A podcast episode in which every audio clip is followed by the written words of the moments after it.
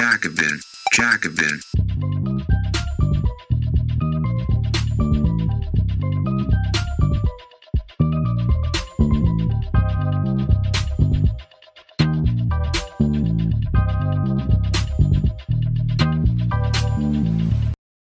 Bevor wir mit der Folge loslegen, noch eine Bitte. Wir haben viel Feedback bekommen, dass euch der Podcast gefällt. Damit wir unsere sozialistischen Ideen weiterverbreiten können, erzähl doch gerne deinen Freunden und Genossen davon. Oder teil die Folge. Vielen Dank. Von der Postpolitik zur Hyperpolitik. In den 1990er und 2000er Jahren legten Technokraten die politische Auseinandersetzung lahm.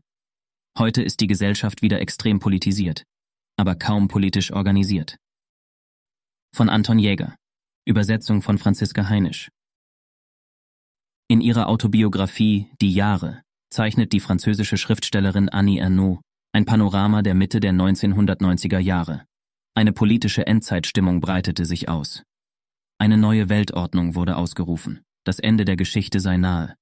Das Wort Kampf wurde als Überbleibsel des Marxismus entsorgt, den niemand mehr ernst nahm und mit Widerstand war nur noch der Widerstand der Verbraucher gemeint. Das Buch wurde erstmals 2008 veröffentlicht, kurz vor der Pleite der Lehman Brothers. Ernaud beschreibt darin eine Welt, in der sich die Menschen in die Sphäre des Privaten zurückgezogen haben, in der Politik in den Hintergrund gedrängt worden ist und in der Technokraten das Kommando übernommen haben. Dieser Zustand spiegelt sich beispielsweise in Aussagen wie Tony Blairs Behauptung, der Widerstand gegen die Globalisierung sei in etwa so vergeblich wie ein Kampf gegen den Wandel der Jahreszeiten. Wir wussten nicht so recht, was uns eigentlich am stärksten zermürbte, erinnert sich Arnaud an diese Zeit. Die Medien und ihre Meinungsumfragen, wem man noch trauen könne, ihre herablassenden Kommentare, die Politiker mit ihren Versprechen, Arbeitslosigkeit zu bekämpfen und das Loch im Sozialhaushalt zu stopfen, oder die Rolltreppe im RER-Bahnhof, die immer außer Betrieb war. Jetzt liegt ein Jahrzehnt populistischer Umbrüche hinter uns, und Ernauds Beschreibung liest sich gleichermaßen vertraut wie ungewohnt.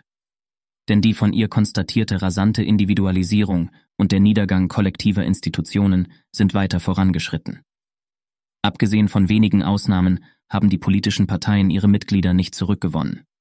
Die Mitgliederzahlen in den Vereinen sind nicht gestiegen. Den Kirchen ist es nicht gelungen, die Kirchenbänke wieder zu füllen, auch die Gewerkschaften sind nicht sprunghaft gewachsen. Die Zivilgesellschaft überall auf der Welt steckt noch immer in einer tiefen Krise. Und doch beschreibt die Mischung aus Zurückhaltung und Apathie, die für Ernaud so symptomatisch für die 1990er Jahre war, heute kaum noch unsere Realität. Biden wurde mit einer ungewöhnlich hohen Wahlbeteiligung zum Präsidenten gewählt. Das Brexit-Referendum war die größte demokratische Abstimmung in der Geschichte Großbritanniens. Die Black Lives Matter-Proteste waren ein Massenereignis. Viele der größten Unternehmen der Welt starteten Marketingkampagnen, unter deren Deckmantel sie vorgaben, das Anliegen der Proteste zu teilen. Eine neue Form von Politik ist entstanden. Sie ist auf dem Fußballplatz präsent, in populären Netflix-Sendungen und der Selbstbeschreibung von Menschen in den sozialen Medien. Rechte reagieren darauf mit der Behauptung, die Gesellschaft würde von einer permanenten Dreifußaffäre überrollt, die bei Familienfeiern, Kneipenabenden mit Freunden und dem Mittagessen mit Kolleginnen für Konflikte sorge. Viele in der vermeintlichen politischen Mitte sehnen sich zurück in eine Zeit vor dieser Hyperpolitik. Sie schwelgen in nostalgischen Erinnerungen an die Posthistorie der 1990er und 2000er Jahre, als die Politik ausschließlich von Märkten und Technokraten bestimmt wurde. Diese Reaktionen spiegeln eine reale Veränderung. Die Ära der Postpolitik ist ganz eindeutig zu Ende gegangen. Doch an ihre Stelle ist nicht die Politik des 20. Jahrhunderts getreten, mit einem Wiederaufleben der Massenparteien, der Gewerkschaften oder einer kämpferischen Arbeiterbewegung. Es scheint fast so, als sei dieser Schritt übersprungen worden. In der Zeit des Finanzcrashs konnte nichts, nicht einmal die Austeritätspolitik, die auf den Crash folgte, als politisch bezeichnet werden. Heute dagegen gilt, alles ist politisch. Und obwohl viele Menschen stark politisiert sind, sind nur sehr wenige von ihnen in organisierte Interessenkonflikte eingebunden, die wir vielleicht als typisch für das 20. Jahrhundert bezeichnen könnten. Das Zeitalter des Populismus. Um den Umbruch von der Postpolitik zur Hyperpolitik zu verstehen, sollten wir einen Blick auf das politische Zwischenstadium werfen, das wir gerade verlassen. In den Jahren nach 2008 begann die politische Eiszeit, die auf den Fall der Berliner Mauer gefolgt war, allmählich zu tauen.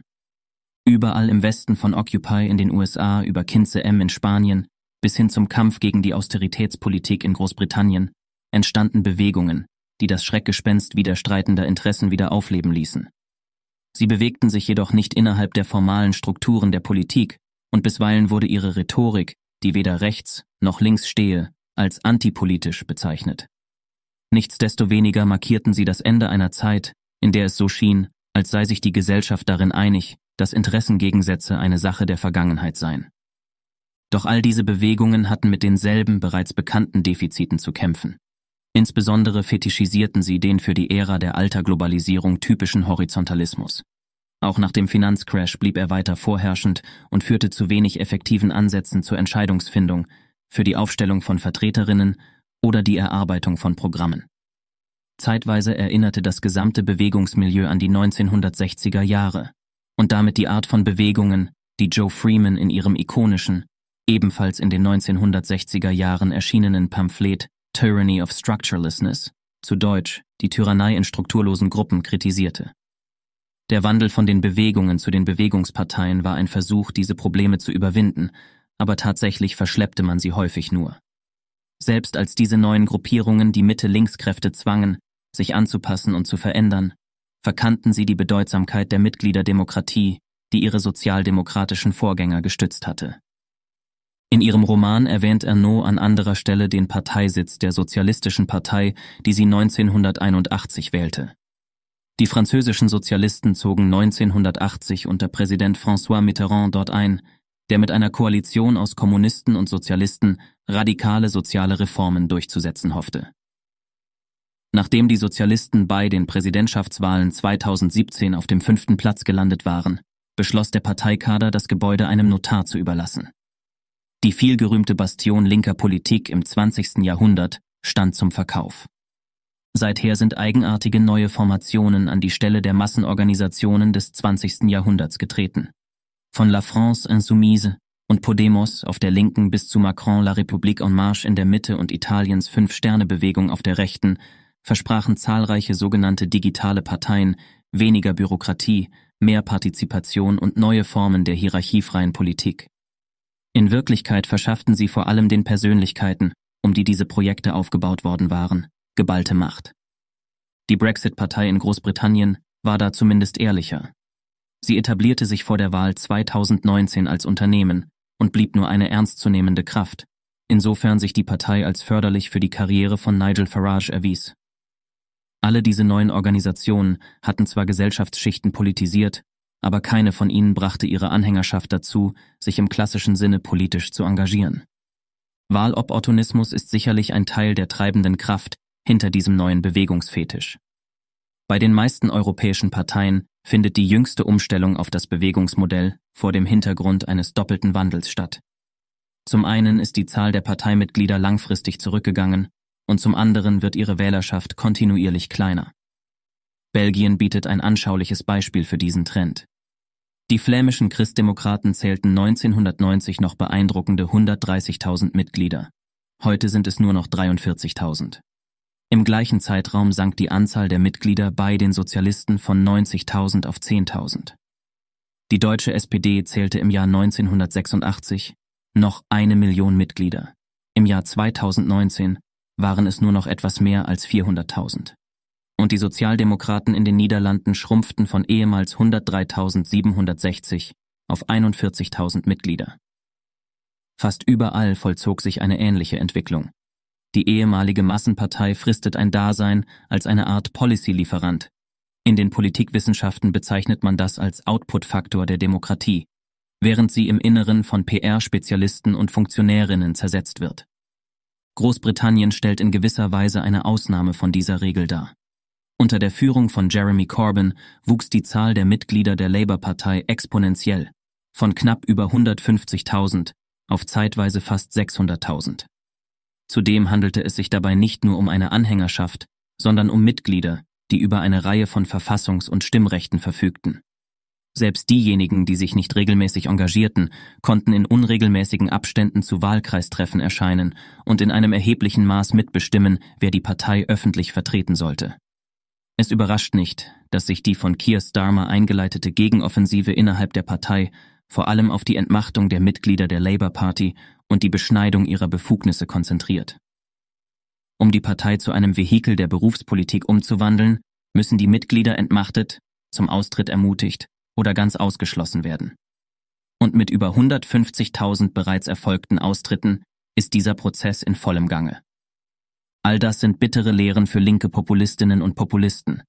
Während die meisten linken Projekte der letzten Jahre, von Syriza bis Podemos und La France Insoumise, neue Organisationsformen erprobten, war der Corbynismus der wahrscheinlich letzte Versuch, die Arbeiterparteien von einst wiederzubeleben, die von Politikern und Bürgerinnen heute gleichermaßen als zu träge wahrgenommen werden. Die Parteimitglieder von gestern können sich heute leicht gegen eine langfristige Mitgliedschaft entscheiden, und die Politikerinnen und Politiker stoßen auf ihren Parteitagen so auf immer weniger Widerstand. Der Vorsitzende der belgischen Sozialistischen Partei feierte kürzlich das Aufbruchsklima in der Partei, indem er die frische Start-up-Atmosphäre in seiner Partei begrüßte und seine Followerzahlen auf Instagram präsentierte. Parteien stellen nun regelmäßig Social-Media-Managerinnen und Manager ein und verbreiten ihre Botschaften über Influencer. Macron empfing kürzlich etwa zwei YouTube-Vlogger in seinem Präsidentenpalast. Letztlich zeigt sich in den neuen digitalen Parteien und den Bewegungen, aus denen sie hervorgingen, keine Ablehnung der postindustriellen Wirtschaft.